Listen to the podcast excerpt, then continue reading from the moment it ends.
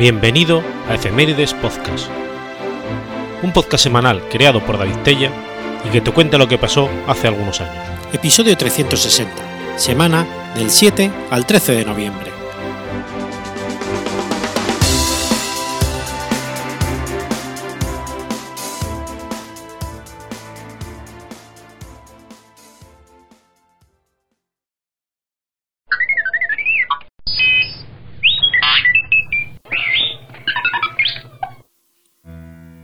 7 de noviembre de 1067. Muere Sancha Alfonset de León. Sancha Alfonset de León, o Sancha I, hija legítima de Alfonso V de León y la reina Elvira Menéndez, fue infante y reina de León, convirtiéndose su marido, el conde de Castilla, Fernando I, en rey consorte, pero con poder efectivo a la muerte de Bermudo III de León, hermano de la reina Sancha, que perdió la vida en la batalla de Tamarón.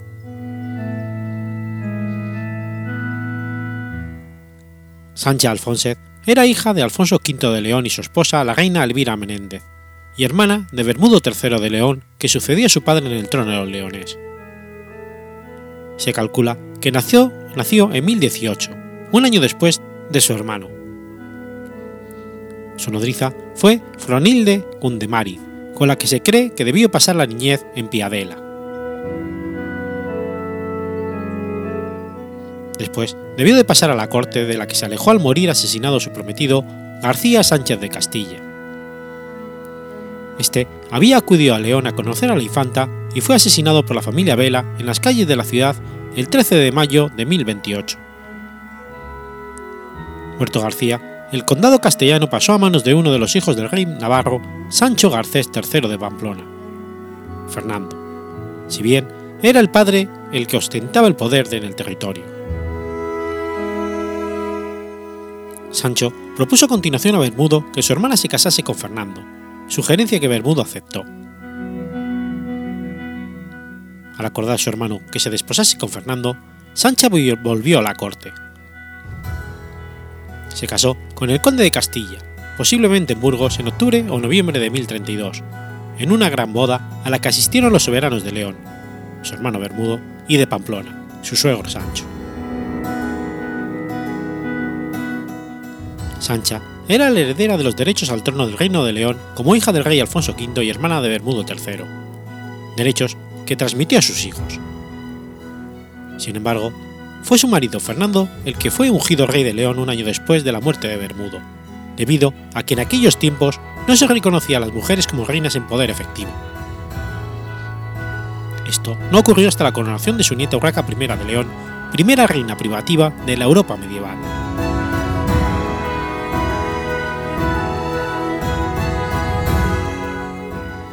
Convirtió en abadesa seglar del monasterio de San Pelayo, que posteriormente pasaría a ser la colegiata de San Isidoro.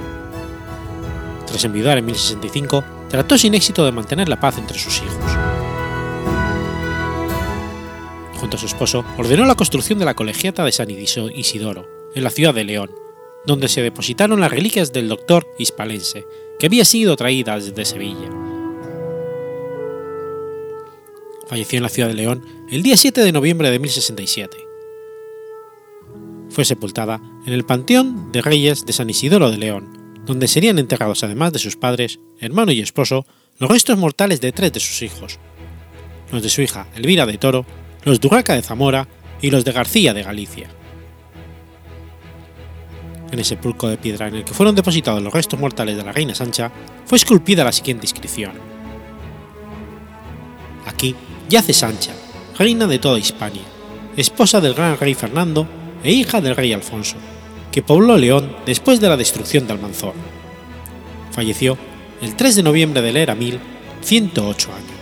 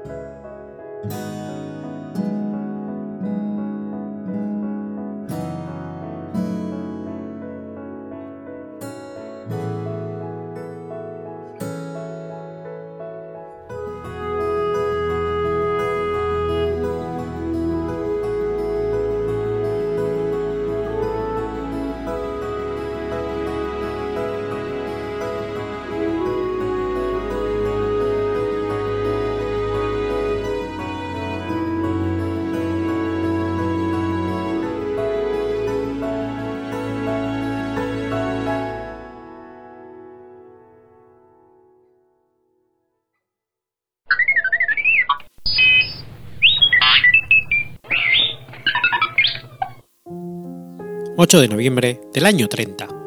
Nace Marco Nerva.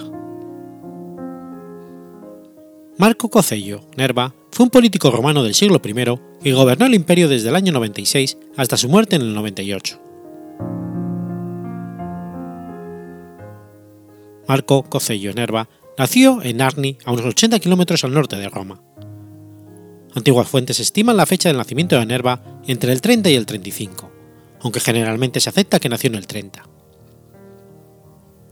Al igual que Vespasiano, fundador de la dinastía Flavia, era un miembro, de un miembro procedente más de la nobleza italiana que de la aristocracia romana. Los miembros de su familia habían ostentado altas dignidades tanto durante la República como durante el Imperio Romano. Su bisabuelo, también llamado Marco Concello Nerva, fue designado cónsul en el 36 a.C., y su abuelo formaba parte del séquito del emperador Tiberio en el momento del nacimiento de Nerva. Nerva estaba emparentado con la dinastía Julio-Claudia por la vía materna a través de su tío Octavio Lenas, que se había casado con la bisnieta de Tiberio, Rubelia Basa, hija de Julia Drusa. Además, su hermana pudo haber estado casada con el hermano del emperador Otón, Lucio Salvio Otón Ticiano, por lo que también estaba emparentado con uno de los emperadores del año de los cuatro emperadores.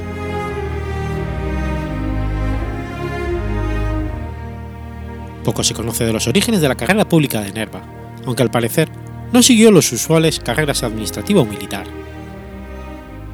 Según Tácito, Nerva fue elegido pretor en el 65, bajo el reinado del emperador Nerón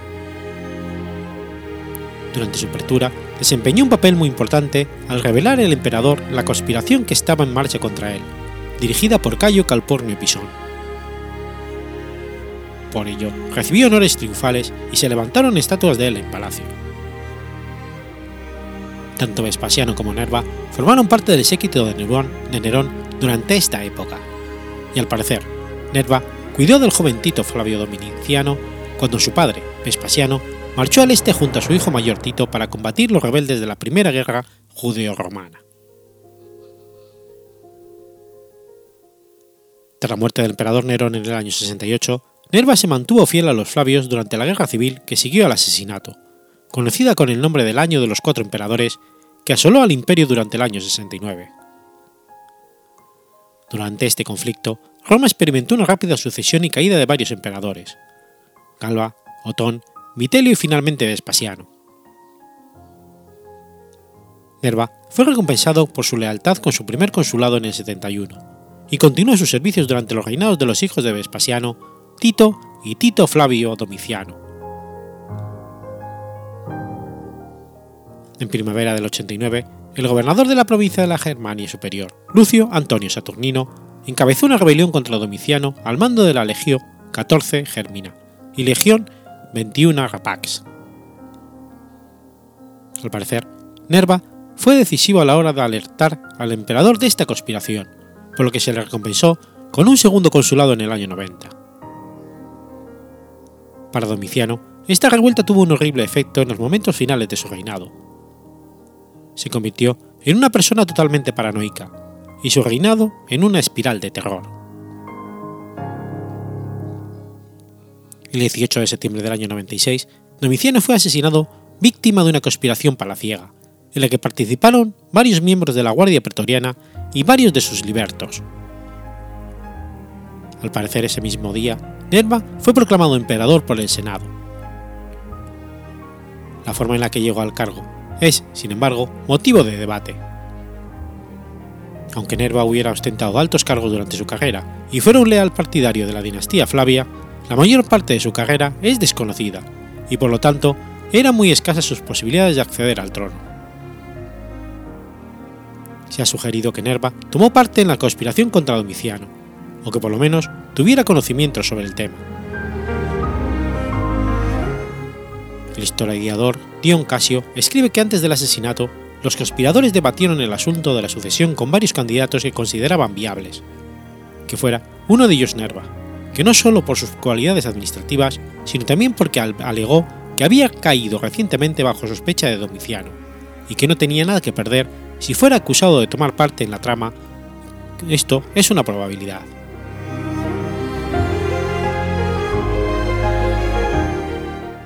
Si bien su participación en la conspiración nunca se ha comprobado, historiadores modernos han teorizado que se proclamó emperador a Nerva unas pocas, unas pocas horas después del asesinato, únicamente por iniciativa del Senado. A pesar de que parecía ser un candidato poco probable en razón de su edad y débil salud, Nerva se consideraba una elección segura, precisamente porque era viejo y no tenía hijos. Por otra parte, había una estrecha conexión con la dinastía Flavia y sustancialmente con respecto a una gran parte de la clase senatorial. Nerva había sido testigo del estado de anarquía en que había sumido el imperio, a partir de la muerte de Nerón en el 69, y por lo tanto, para que no hubiera riesgo de revueltas o desórdenes, aceptó el nombramiento. Tras la ascensión de Nerva al trono imperial, el Senado romano aprobó un, damnatio memoriae hacia Domiciano, sus monedas fueron fundidas, sus estatuas derribadas y su nombre borrado de todas las estructuras públicas. El palacio Domiciano fue rebautizado con el nombre de Casa del Pueblo y el propio Nerva, Nerva se estableció en la antigua residencia de Espasiano, los Jardines de Salustio. El cambio de emperador fue un alivio para el Senado, cuyos senadores habían sufrido mucho bajo el régimen de terror del Domiciano. Como un gesto de buena voluntad hacia sus partidarios, Nerva juró públicamente que se pondría fin a las persecuciones de senadores mientras él estuviera en el cargo.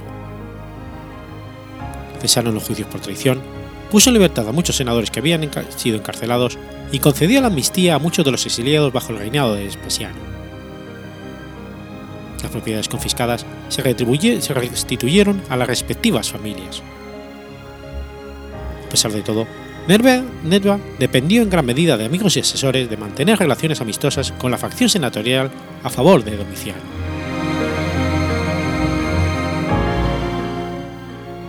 Habiendo sido proclamado emperador exclusivamente por iniciativa del Senado, Nerva inició una serie de medidas con el fin de obtener apoyo entre la población romana. Como era costumbre en esta época, un cambio de emperador llevaba consigo un generoso pago para el pueblo y el ejército. En consecuencia, se concedió a los ciudadanos 75 denarios por cabeza, al tiempo que los soldados de la Guardia Pretoriana recibieron un donatium que pudo haber ascendido a unos 5.000 denarios por persona. Esto estuvo seguido por una serie de reformas económicas con la intención de aliviar la carga de los impuestos de los romanos más necesitados. Para los más pobres, Nerva concedió créditos por valor de la tierra de hasta 60 millones de sestercios, legisló exenciones para los padres e hijos del 5% del impuesto sobre la herencia y realizó préstamos a los propietarios de tierras italianos con la condición de que el pago del interés del 5% se destinara a las familias más necesitadas de los municipios.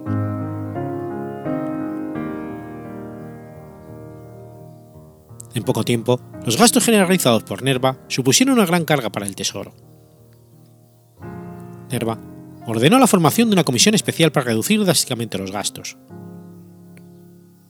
La mayoría de los gastos superfluos se suprimieron, incluyendo los sacrificios religiosos, los juegos y las carreras de caballos. Mientras, Nerva estimuló la economía a partir de los ingresos procedentes de la subasta de las propiedades de Domiciano. También se obtuvo dinero procedente de la fundición de las estatuas de oro y plata de Domiciano. Nerva prohibió que se realizaran estatuas de ese material en su persona, también se sabe por las cartas de Plinio y por una inscripción que Nerva destinó 60 millones de sestercios para la compra de terreno para los pobres.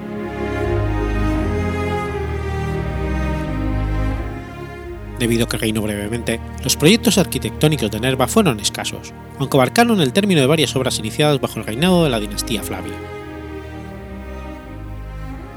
El único proyecto arquitectónico importante de Nerva fue un granero, conocido como la Orga Nervae, y un pequeño foro imperial que había sido iniciado por Domiciano. A pesar de las medidas de Nerva para seguir siendo popular en el Senado y el pueblo romano, el apoyo a Domiciano se mantuvo firme en el ejército, que había perdido su deificación inmediatamente tras el asesinato. En un intento de apaciguar a los soldados de la Guardia Pretoriana, Nerva expulsó a su prefecto, Tito Petronio II, y lo reemplazó por un excomandante, Casperio Eliano. Asimismo, con el generoso Donatium otorgado a los soldados tras su entronización, se esperó que la calma volviera. Sin embargo, los pretorianos consideraron estas medidas insuficientes y exigieron la ejecución de los asesinos de Domiciano, a lo que el prudente Nerva se negó. Si bien la rápida transferencia del poder tras la muerte de Domiciano había impedido una guerra civil, la posición de Nerva como emperador pronto resultó demasiado vulnerable, y su naturaleza benevolente se convirtió en una dificultad para hacer valer su autoridad. Tras su ascenso al trono, había ordenado el fin de los juicios por traición pero al mismo tiempo no se permitió el enjuiciamiento de los informantes del Senado. Esta medida llevó al caos, con todo el mundo actuando en su propio interés al tiempo que trataba de ajustar cuentas con sus enemigos personales, llevando el cónsul Frontón a realizar la observación de que es malo tener un emperador que no permite hacer nada, pero es peor tener uno cuya regencia goza la permisibilidad total. a principios del 97, una conspiración encabezada por el senador Cayo Calpurnio Craso Fulgiliciano fracasó. Pero una vez más, Nerva se negó a asesinar a los conspiradores, en gran parte debido a la desaprobación del Senado. La situación se agravó todavía más por la falta de un claro sucesor, hecho muy apremiante a causa de la vejez y enfermedades de Nerva. No tuvo hijos naturales y sí solamente parientes lejanos que eran inadecuados para desempeñar cargos públicos. Un sucesor tendría que ser elegido entre los gobernadores o los generales en el imperio, y parece que en el 97 Nerva estaba considerado la posibilidad de adoptar a Marco Cornelio Nigrino, el poderoso gobernador de Siria. Pero esta posibilidad recibió una dura oposición por parte de los partidarios del comandante militar más popular del imperio, Marco Gulpio Trajano, más comúnmente conocido como Trajano, general de los ejércitos de Germania. En octubre del 97, la tensa situación llegó a un punto crítico cuando la Guardia Pretoriana dirigida por Caspernio Eliano sintió, sitió el Palacio Imperial y tomó como rehén la Nerva. Este se vio obligado a someterse a sus exigencias, entre las que estaban entregarles a los asesinos de Domiciano, incluso realizar un discurso apoyándoles. Tito Petronio II y Parternio, los asesinos de Domiciano, fueron asesinados inmediatamente. Nerva salió ileso de esta situación, pero su autoridad sufrió un durísimo golpe sin posibilidad de recuperarse. Se dio cuenta de que su posición ya no era sostenible sin el apoyo de un heredero que tuviera la aprobación tanto del ejército como del pueblo. Poco después, anunció la adopción de Trajano como su sucesor a quien otorgó oficialmente el título de César y compartió el consulado con Nerva en el 98. Tradicionalmente, se considera que la adopción de Trajano finalizaba con la tradición de los anteriores emperadores que tomaban a alguno de sus parientes como hijo adoptivo y lo hacían heredero del imperio en el caso de no tener hijos propios. Sin embargo, recientes investigaciones respecto a los lazos de parentesco entre los diferentes miembros de esta dinastía llevan a pensar en la continuidad del principio de adopción del pariente varón más cercano del emperador reinante, principio que solo habría sido quebrado por Nerva al adoptar a Trajano. El 1 de enero del 98, al inicio de su cuarto consulado, Nerva sufrió un ataque cerebrovascular durante una audiencia privada. Poco después, fue víctima de unas fiebres y murió en su casa, en los jardines de Salustio. A su muerte, Nerva fue deificado por el Senado y sus cenizas fueron ubicadas para su descanso en el mausoleo de Augusto. Nerva fue sucedido sin incidentes por su hijo adoptivo Trajano, que fue recibido con mucho entusiasmo por el pueblo romano. Según Plinio el Joven, Trajano dedicó un templo en honor a Nerva, pero no se han encontrado restos estructurales ni tampoco una serie de monedas conmemorativas de Nerva deificado,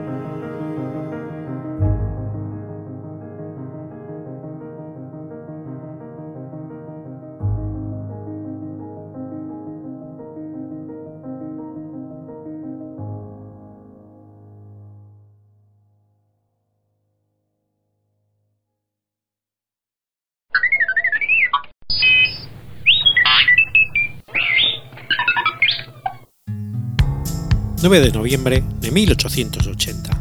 Muere Edwin Drake. Edwin Laurent Colonel Drake fue un perforador de petróleo de los Estados Unidos a quien se le atribuye popularmente el haber descubierto el petróleo. En 1859, un hombre le dijo a Drake que su máquina para extraer el petróleo nunca funcionaría. Así, el 27 de agosto de 1859, en un pozo que fue construido por Drake en Oil Creek, cerca de Tutusville, condado de Crawford, Pensilvania, se encontró petróleo. Desde entonces, dicho día se conoce como el Día de Drake. Aunque el petróleo era conocido con anterioridad a este hecho, no estaba disponible en grandes cantidades suficientes para ser útil. De acuerdo con el libro de Ida Tarbell, The History of Standard Oil, la historia de Standard Oil, el pozo de petróleo no fue una idea de Drake, sino de su empleador, George Bishel. Bishel envió a Drake al lugar en, primavera de 1858. Drake, un nativo de condado de Grain, Nueva York, había pasado con anterioridad su vida trabajando como oficinista, agente de correos y conductor de ferrocarril. Las dificultades iniciales para localizar las partes necesarias para construir el pozo, ocasionó que su pozo fuera denominado el disparate de Drake, pero por el contrario, tuvo éxito. Hemos de destacar que lo más importante no es que el pozo de Drake fuera o no el primero, sino que dicho pozo, en Tutusville, comenzó la industria en su espectacular carrera. El mismo día, todos hombres construyeron sus propios pozos petrolíferos en las cercanías. Pozo de Drake llegó a una profundidad de 20 metros, usándose perforación a percusión y una producción aproximada de 30 barriles al día. Irónicamente, Edwin Drake murió pobre y el estado de Pensilvania tuvo que hacerse cargo de los gastos de su entierro.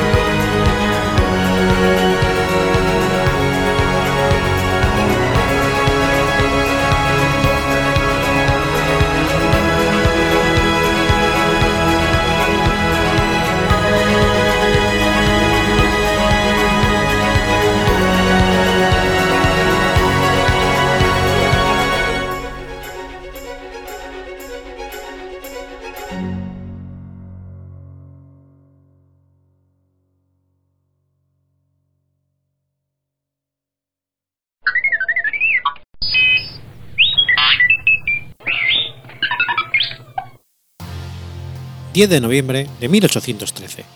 Ocurre la Batalla de Tierrita Blanca. La Batalla de Tierrita Blanca fue un enfrentamiento militar sucedido en el contexto de la Guerra de Independencia de Venezuela entre las fuerzas patriotas de Simón Bolívar y los realistas de José Ceballos, con la victoria de estos últimos. El 6 de agosto, Bolívar entraba en Caracas y finalizaba la campaña admirable. Sin embargo, los realistas no estaban vencidos. En los llanos del río Orinoco y el río Apuré, Puerto Cabello, Maracaibo y Coro aún subsistían bastiones monárquicos. El 22 de septiembre, el brigadier Ceballos salió de Coro hacia Barquisimeto. Durante su marcha se incorporan contingentes del cura Andrés Torrellas y el guerrillero Juan de los Reyes Vargas. Entretanto, el brigadier Rafael Urdaneta y el coronel Florencio Palacios tenían tropas a Bolívar para contener su avance. Estando en Caracas, el libertador de Venezuela había reclutado hombres, pedido ayuda a Santiago Mariño, hacer sus primeras medidas administrativas, reglamentar sueldos, uniformes, divisas y graduaciones e instituido una orden militar de los libertadores. dio su oportunidad de reabrir las rutas terrestres hacia Nueva Granada, cerradas desde octubre, y anular a los focos de Coro y Maracaibo. Decidió atacar antes de que llegara el escuadrón de soberbios dragones de Caracas de Luis María Rivas Dávila. La situación empeoraba. Las guerrillas proliferaban cada vez más. Ceballos colocó sus infantes y artillería en una loma protegida por profundos barrancos, dominando el camino real, y atrás, entre ese sitio y la ciudad de Barquismeto, estaba su caballería. Sin embargo, había un sendero oculto que llevaba directamente a su retaguardia. Bolívar llevó su caballería por esa ruta y atacó sorpresivamente a los jinetes enemigos y la dispersó hasta que se refugió en la laguna de piedras. Entretanto, la infantería patriota avanzaba sobre las líneas enemigas, pero una trompeta sonó sorpresivamente en señal de retirada. La infantería patriota estaba desordenada y huyó cuando infantes realistas la atacaron. Estos últimos también persiguieron a los republicanos. La llegada de Rivas Dávila obligó a los realistas a retirarse y salvó a la infantería. Urdaneta acampó con los supervivientes en el Monte Altar mientras Bolívar volvía a San Carlos para preparar sus fuerzas. Después de Urdaneta, le siguió a San Carlos mientras Bolívar iba a Valencia. Pronto enfrentaría a los realistas en la gran batalla de Araure.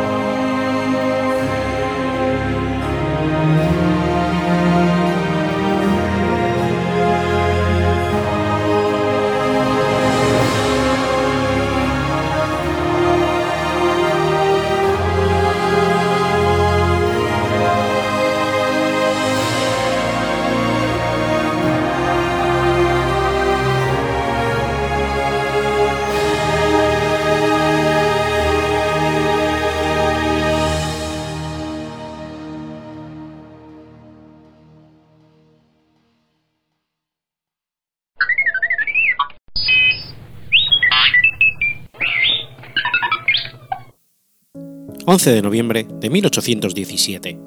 Es fusilado Javier Mina. Javier Martín Mina Larrea fue un militar y guerrillero navarro que participó en la Guerra de Independencia de España y en la Independencia de México. Es el pionero de la Guerra de Guerrillas, una de las acciones que permitieron mantener viva la llama de la Guerra de la Independencia. Tercer hijo de Juan José Mina Espoz y María Andrés Larrea, familia de labradores acomodados de Otano, pequeña población situada en la falda norte de la Sierra de la Id, en las proximidades de Monreal e Idoxin. Al cumplir 11 años, sus padres lo enviaron a estudiar a Pamplona, donde vivió con sus tíos Clemente y Simona Espoz. Hizo estudios de latín, matemáticas y humanidades en el seminario de Pamplona y pronto trabó amistad con el coronel retirado Juan Carlos de Arizaga, que mantenía una tertulia de jóvenes a los que aconsejaba y daba su interpretación de la marcha de las guerras europeas. Cuando llegó a la edad de 18 años, se trasladó a Zaragoza, donde se inscribió en la universidad e inició los estudios de Derecho. El 23 de marzo de 1808, cuando llegaron a la ciudad las primeras noticias del motín de la juez, dirigió una revuelta estudiantil que acabó con la quema del, trato, del retrato de Manuel de Godoy en la plaza del Coso.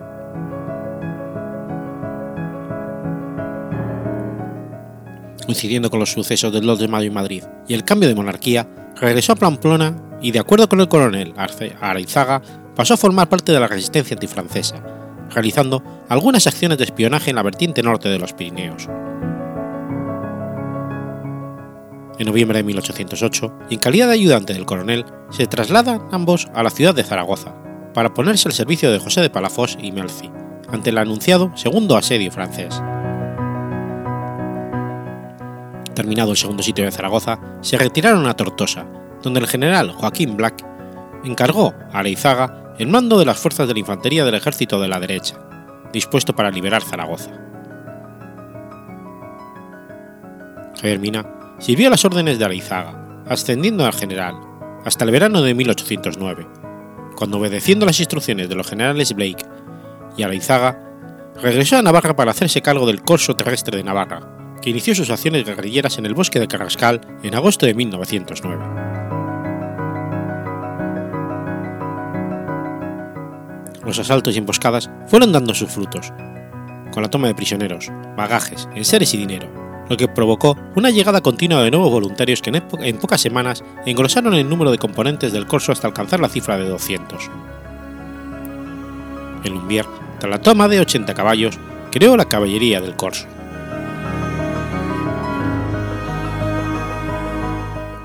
En octubre de 1809, había una gran cantidad de jóvenes navarros que querían abandonar sus quehaceres e ir a pelear contra los franceses, con lo que se hizo popular el dicho de irse a mina.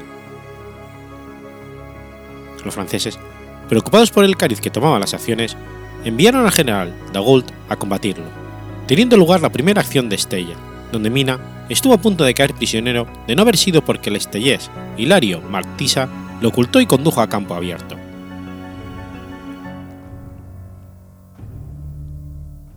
Se reunió con los suyos en la venta de Urbasa. De ahí, camino de Viana, tuvo otro encuentro con los franceses, perdiendo 18 hombres. En noviembre, descansó en los arcos, adiestrando el personal de que disponía en aquel momento, 300 hombres de infantería y 100 de caballería. El corso, por su número, versatilidad y maniobrabilidad, era ya un peligroso adversario para los invasores.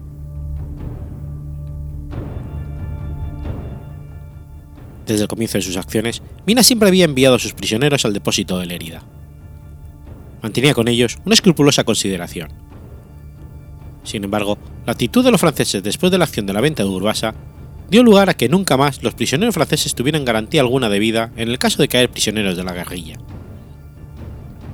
La razón, la razón fue que en tal opción el capturado Vicente Carrasco, uno de los primeros guerrilleros junto con otros 18 compañeros más.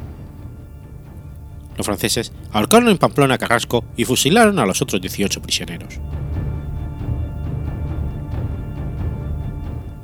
Poco después, en Tiermas, el corso navarro y la guerrilla del aragonés Miguel Sarasa emboscaron a una columna francesa de unos 500 hombres.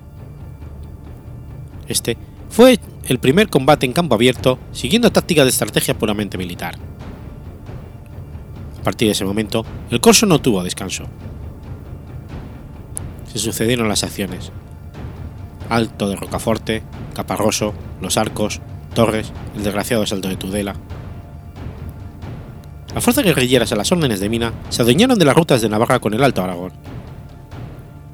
En diciembre, tras la acción de Tudela, Mina reestructuró el corso, compuesto por 1.200 hombres de infantería y 150 de caballería, que a partir de entonces se llamó Primero de Voluntarios de Navarra.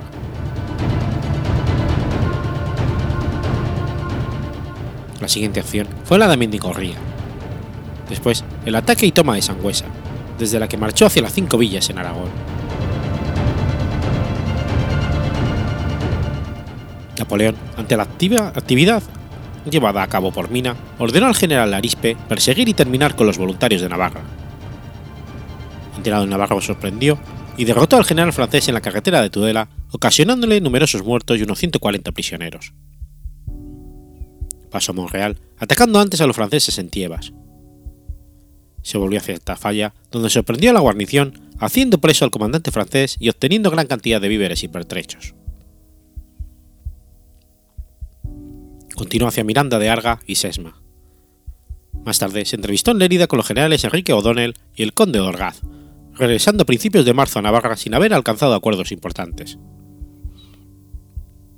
Días después, con unos 700 hombres, reanudó su actividad desde Rivas, atacó en Egea, luchó en las cercanías de Zuera, tomó un convoy de 40 carros de artillería y varios furgones en Caparroso y asaltó Puente de la Reina en un rosario de operaciones de continuo acoso a los franceses. A finales de marzo, Mina decidió descansar en Laviano, en las proximidades de Pamplona, con tan solo 14 hombres. Este era un lugar peligroso y sin fácil posibilidad de huida en caso de verse atacado. A los pocos días, una columna al mando del oficial Smith le descubre y ordena los movimientos contundentes para atraparlo en el pueblo. Tras una maniobra de distracción para que sus hombres pudieran huir, el 29 de marzo de 1810 fue alcanzado mientras se dirigía a las alturas inmediatas. Herido de un sablazo en el brazo izquierdo, acabó siendo hecho prisionero. Fue llevado a Pamplona y encerrado en la fortaleza, sometido a interrogatorio. Días después, el 3 de abril, es conducido a Francia con una escolta de unos 400 soldados, cruzando el río, el río Vidasoa cuatro días más tarde. Ya en Bayona, Smith le entrega al general Eduville, que le encierra en el Castillo Viejo, donde permanecerá durante mes y medio. Estando en prisión, le llegan noticias relativas a lo que se sucede en Navarra, donde su tío Francisco Spoz y Yundain se había hecho con el mando de los voluntarios, tomado el apellido de su sobrino y había reorganizado el grupo guerrillero que acabaría convirtiéndose en la División de Navarra, titulándose el mismo como General Mina.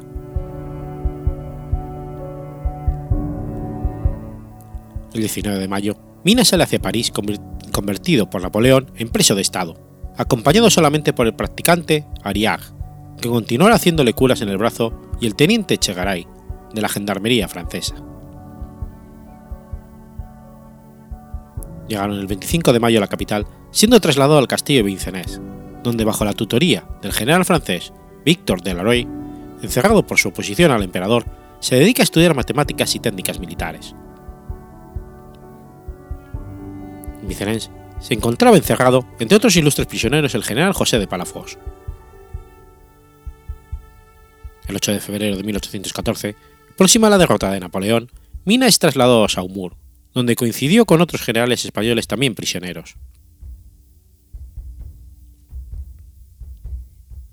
El 1 de abril, tras la toma de París por las tropas de Prusia y de Rusia, se había puesto en libertad a todos los prisioneros de Estado de Napoleón, pero a quienes se encontraban en la fortaleza de Saumur, la orden de libertad no los llegó hasta el 14 de ese mes. El 16 de abril, Mina sale en dirección a Navarra, al llegar a Bayona, conoce el lugar donde se encuentran las tropas de la División de Navarra en la Carre, ocupadas en el bloqueo de San Juan del Pie de Puerto. Conoce mil hombres de infantería, caballería y artillería al mando del mariscal de campo Francisco Mina. Su llegada a la Carre coincide con el fin de la guerra por lo que en compañía de su tío regresa a España a través de Valcarlos y Roncesvalles, llegando a primeros de mayo a Pamplona.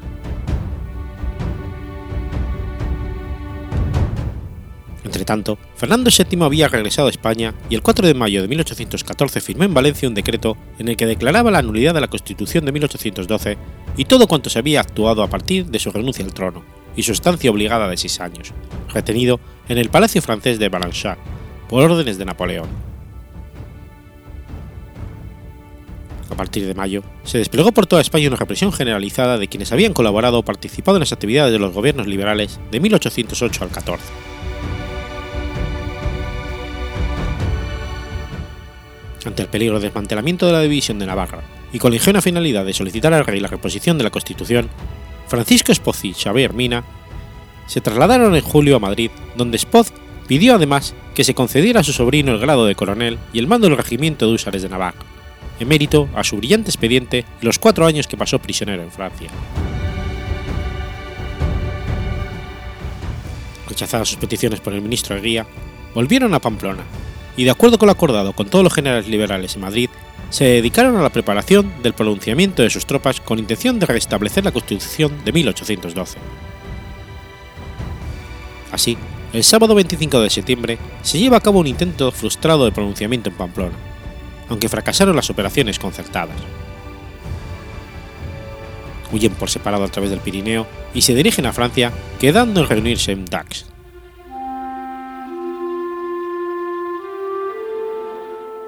El 4 de octubre, Mina y sus seguidores, entre ellos el coronel Lasura, son hechos prisioneros por los gendarmes franceses después de pasar la noche en Aix, Mongelos, siendo enviados a Pau, donde son interrogados y más tarde trasladados a Burdeos. El día 11 llegan a esta ciudad varios oficiales españoles con intención de llevarse a los retenidos.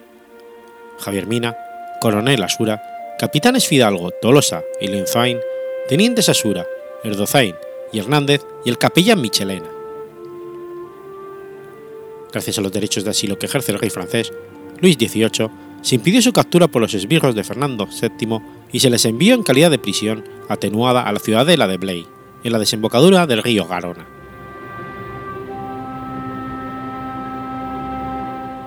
Algún tiempo después, Mina pasa a Bayona y desde allí embarca para Londres, donde conoce a Fray Servando Teresa de Mier, sacerdote mexicano, que escribía sobre la guerra de independencia de México y planea formar una expedición para ayudar a los insurgentes de la Nueva España, invitando a Mina y otros dirigentes a unirse con él en México.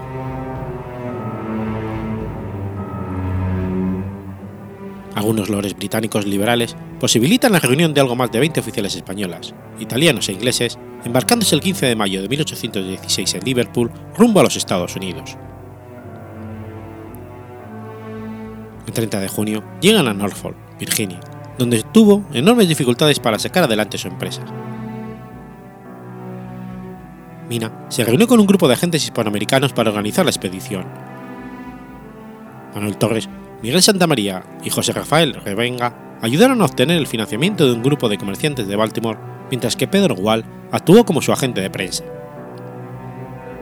En septiembre, Mina navegó con dos barcos.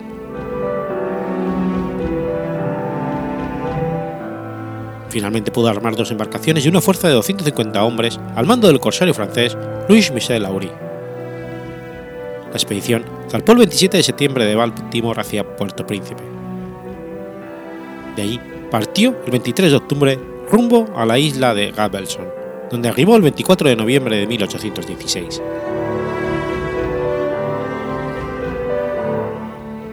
Estuvo en Nueva Orleans y tras algún tiempo se embarcó de nuevo en Galveston, el 16 de marzo de 1817.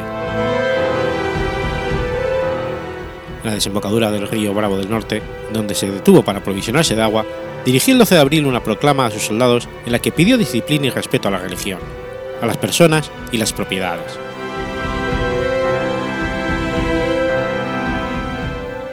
El 15 de abril desembarcó en Soto de la Marina,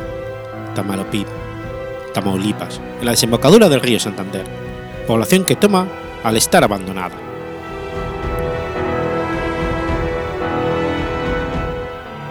Mina hizo público un manifiesto afirmando que no combatía la soberanía española de sus territorios de ultramar, sino la tiranía del rey Fernando VII. No obstante, se nombró general de División Auxiliar de la República Mexicana y el 24 de mayo empezó a avanzar hacia el interior del país para unirse a los insurgentes de Pedro Moreno en el Fuerte del Sombrero, al noreste de Guanajuato.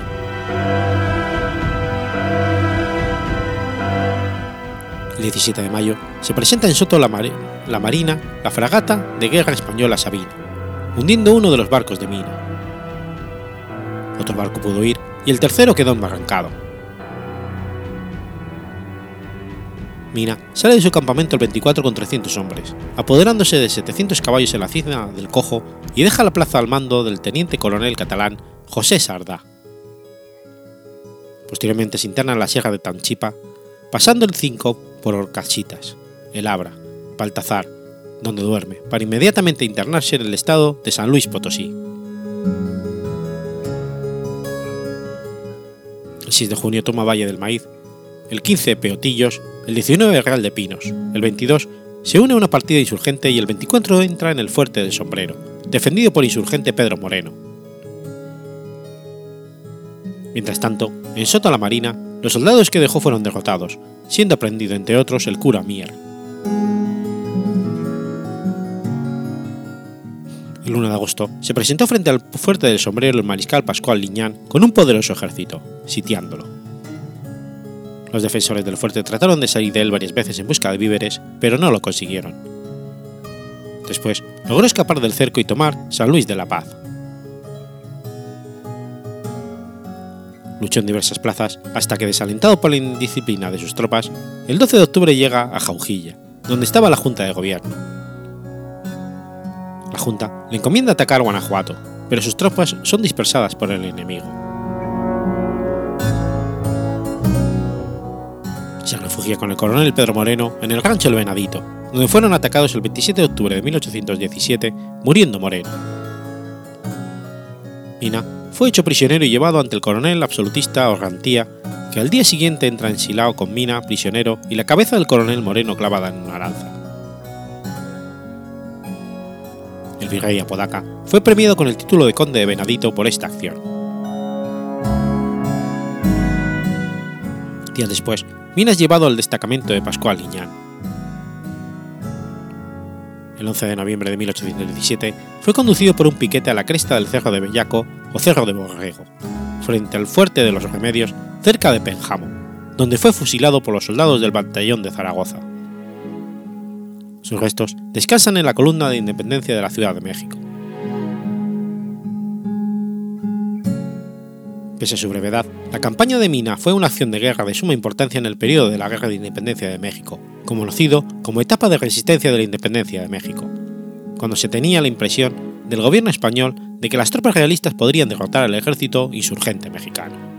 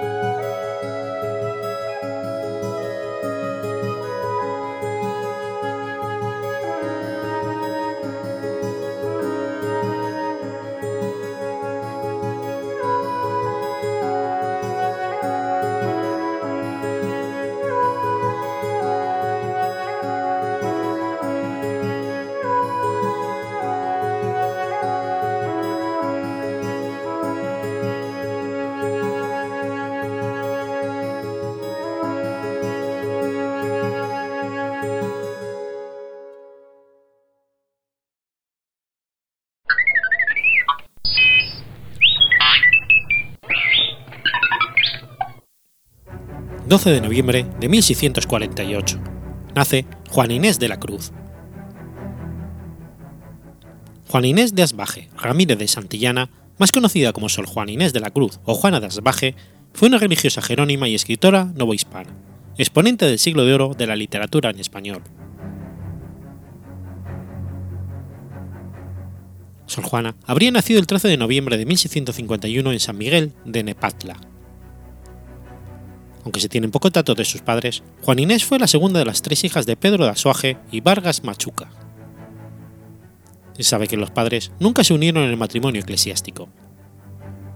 Sin embargo, Smith Humber ha probado documentalmente que el padre llegó a Nueva España cuando era niño, como lo prueba el permiso de paso de 1598 en compañía de su abuela viuda, María Ramírez de Vargas, su madre, Antonia Laura Majuelo, y un hermano menor, Francisco Asuaj, que llegó a ser fraile dominico.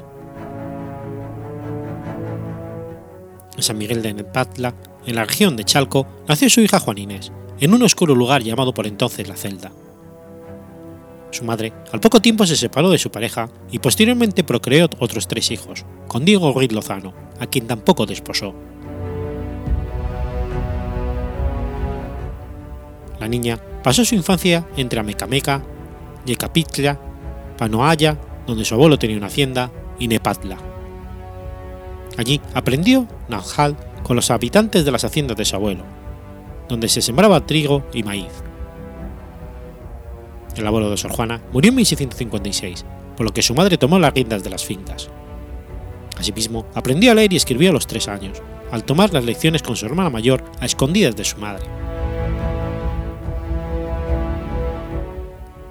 Pronto inició su gusto por la lectura, gracias a que descubrió la biblioteca de su abuelo y se aficionó a los libros. Aprendió todo cuanto era conocido en su época, es decir, leyó los clásicos griegos y romanos y la teología del momento.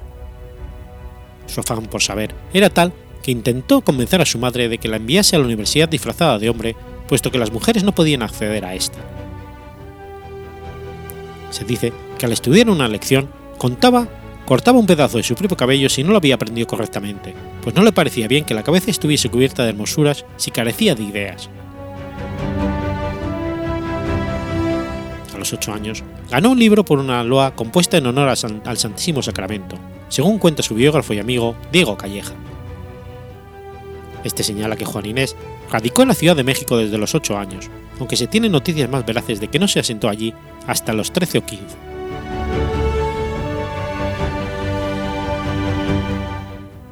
Juan Inés vivió con María Ramírez, hermana de su madre, y con su esposo Juan de Mata. Posiblemente haya sido alejada de las haciendas de su madre a causa de la muerte de su abuelo paterno.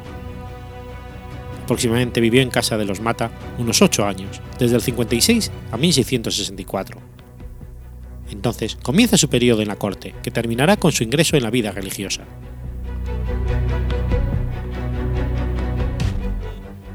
Entre 1664 y 65, ingresa en la corte del virrey Antonio Sebastián de Toledo, marqués de Mancera. La virreina, Leonor de Carreto, se convierte en una de las más importantes mecenas. El medio ambiente y la protección de los virreyes marcarán decisivamente la producción literaria de Juan Inés. Por entonces ya era conocida su inteligencia y sagacidad, pues se cuenta que, por instrucciones del virrey, un grupo de sabios humanistas la evaluaron y la joven superó los exámenes con excelentes condiciones.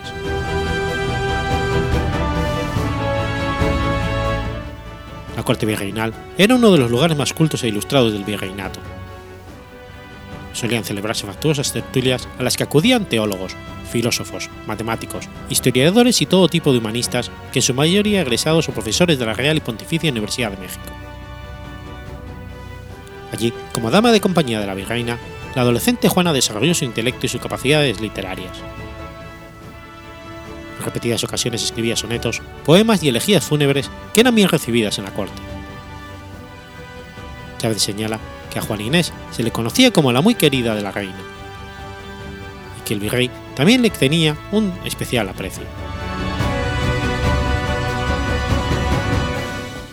A finales del 66 llamó la atención del padre Núñez de Miranda, confesor de los virreyes, quien al saber que la jovencita no deseaba casarse, le propuso entrar en una orden religiosa.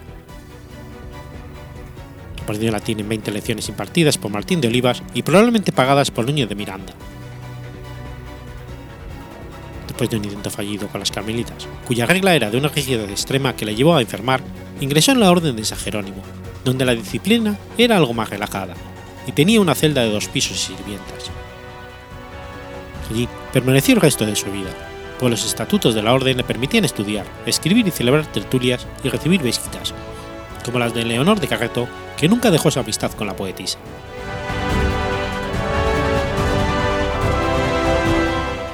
Muchos críticos y biógrafos atribuyen la salida de la corte a una decepción amorosa, aunque ella muchas veces expresó no sentirse atraída por el amor y que solo la vida monástica podría permitir dedicarse a estudios intelectuales. Se sabe que Sor Juana recibía un pago de la iglesia por sus villancicos, como también lo obtenía de la corte al preparar loas y otros espectáculos.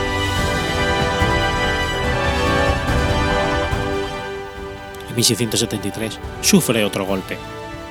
El virrey de Mancera y su esposa son relevados de su cargo y en Tepeaca, durante el trayecto a Veracruz, fallece Leonor de Carreto. A ella dedica Sor Juana varias elegías entre las que destaca de la beldad de Laura Enamorados, seudónimo de la virreina. En este soneto demuestra su conocimiento y dominio de las pautas y tópicos petrarquistas imperantes.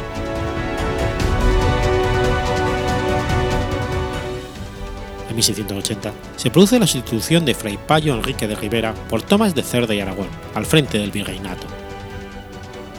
A Sor Juana se le encomendó la confección del arco triunfal que adornaría la entrada de los virreyes de la capital, para lo que escribió su famoso Neptuno alegórico.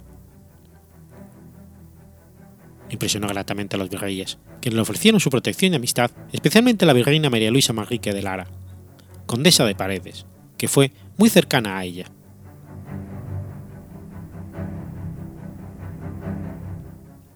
Su confesor, el jesuita Antonio Núñez de Miranda, le reprochaba que se ocupara tanto de temas mundanos, lo que junto con el frecuente contacto con las más altas personalidades de la época, debido a su gran fama intelectual, desencadenó las iras de este. Bajo la protección de la marquesa de Laguna, decidió rechazarlo como confesor.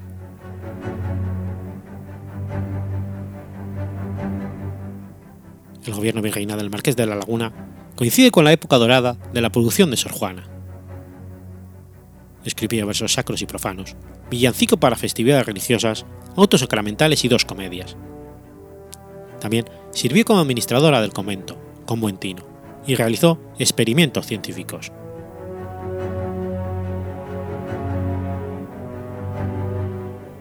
En 1690 se vio involucrada en una disputa teológica a raíz de una crítica privada que realizó sobre un sermón del muy conocido predicador jesuita Antonio Vivieira, que fue publicada por el obispo de Puebla, Manuel Fernández de Santa Cruz, bajo el título Carta Atenagórica.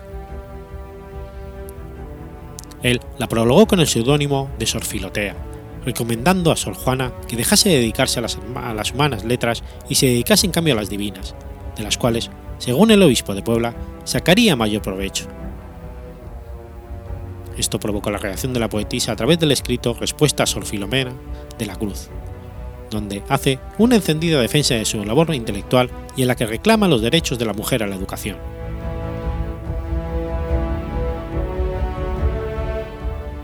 En 1692 comienza el último periodo de la vida de Sor Juana. Sus amigos y protectores han muerto, el conde de Paredes, Juan de Guevara y diez monjes del convento de San Jerónimo. Las fechas coinciden con una nueva agitación en Nueva España. Se producen rebeliones en el norte del virreinato, la muchedumbre asalta el Real Palacio y las epidemias se ceban con la población novohispana. En la poetisa ocurrió un extraño cambio. Hacia 1693 dejó de escribir y pareció dedicarse más a labores religiosas.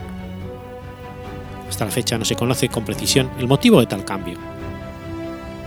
Los críticos católicos han visto en Sor Juana una mayor dedicación a las cuestiones sobrenaturales y una entrega mística a Jesús, sobre todo a partir de la renovación de sus votos religiosos en 1694. Otros, en cambio, adivinan una conspiración misógina tramada por su contra, tras la cual fueron condenadas a dejar de escribir y se le obligó a cumplir lo que las autoridades eclesiásticas consideraban las tareas apropiadas de una monja. No han existido datos concluyentes, pero sí se ha avanzado una investigación donde se ha descubierto la polémica que causó la carta atenagórica. Su propia penitencia queda expresada en la firma que estampó en el libro del convento. Yo, la peor del mundo, que se ha convertido en una de las frases más célebres. Algunos afirman hasta hace poco que antes de su muerte fue obligada por un confesor a deshacerse de su biblioteca y colección de instrumentos musicales y científicos.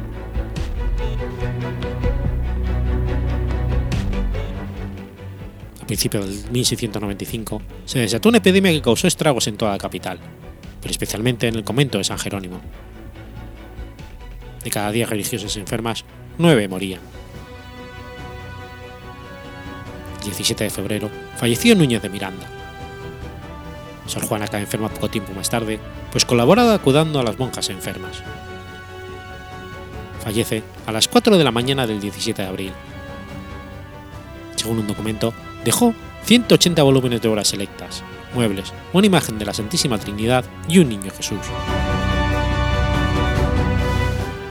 El funeral fue presidido por el canónigo Francisco de Aguilar y la oración fúnebre fue realizada por Carlos de Sigüenza y Góngora.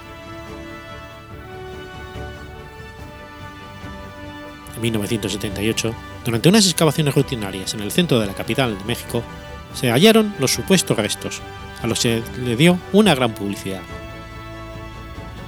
Se realizaron varios eventos en torno al descubrimiento, aunque nunca pudo corroborarse su autenticidad. Actualmente se encuentran en el centro histórico de la Ciudad de México, entre las calles de Isabel la Católica e Izarzáa.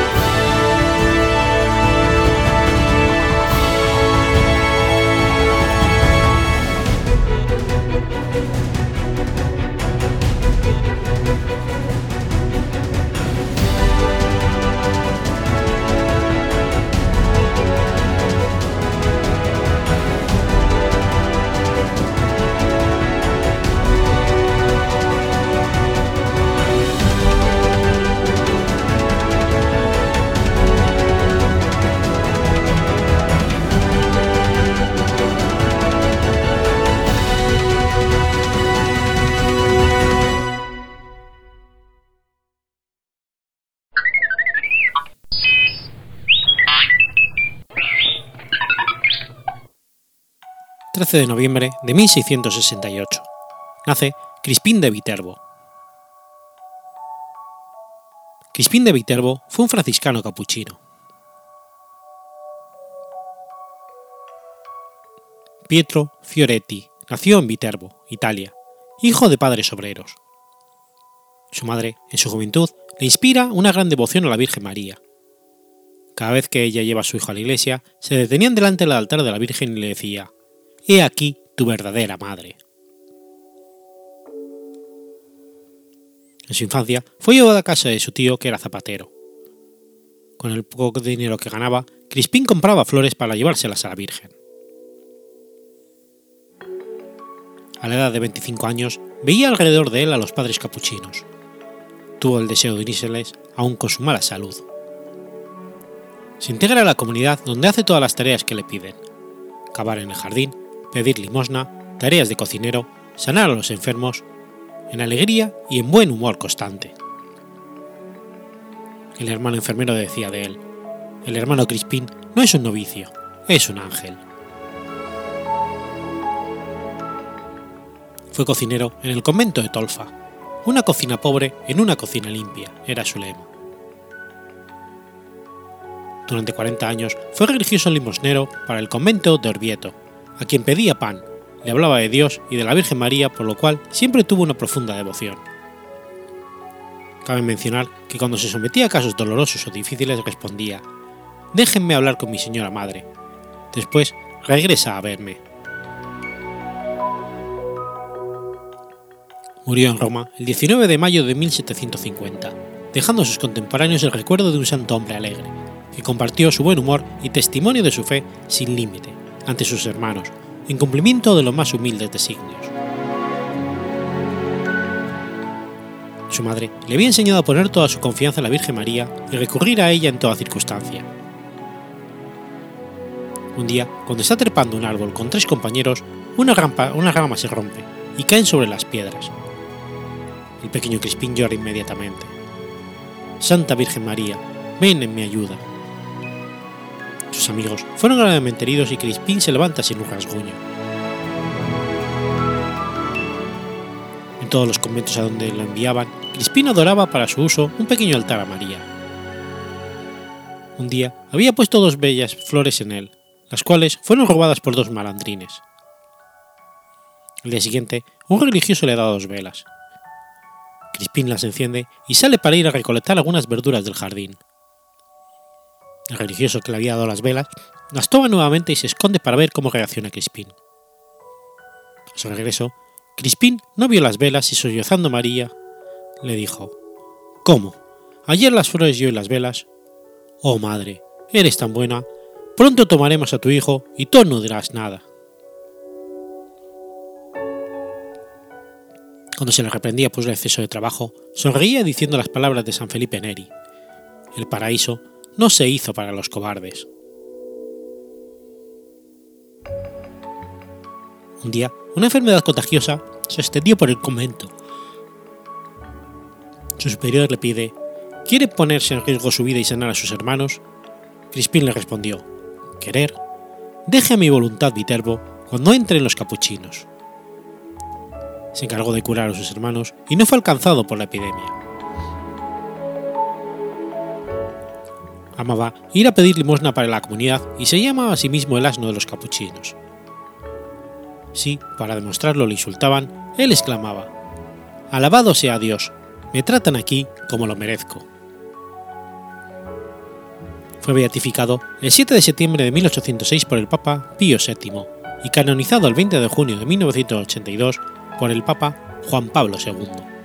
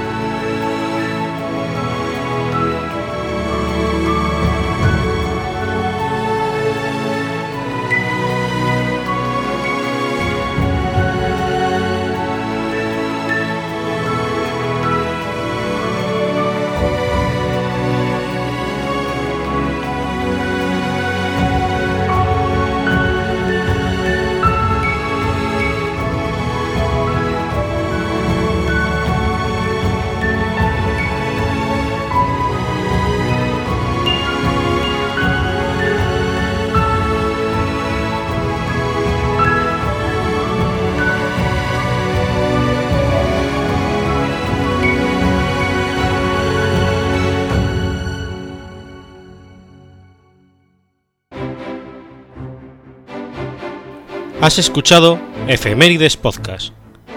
Si quieres ponerte en contacto conmigo, puedes hacerlo por Twitter a la cuenta arroba efemeridespod o mi cuenta personal, arroba telladavid, o por correo electrónico a la dirección efemeridespod arroba gmail.com. También puedes visitar la página web efemeridespodcast.es.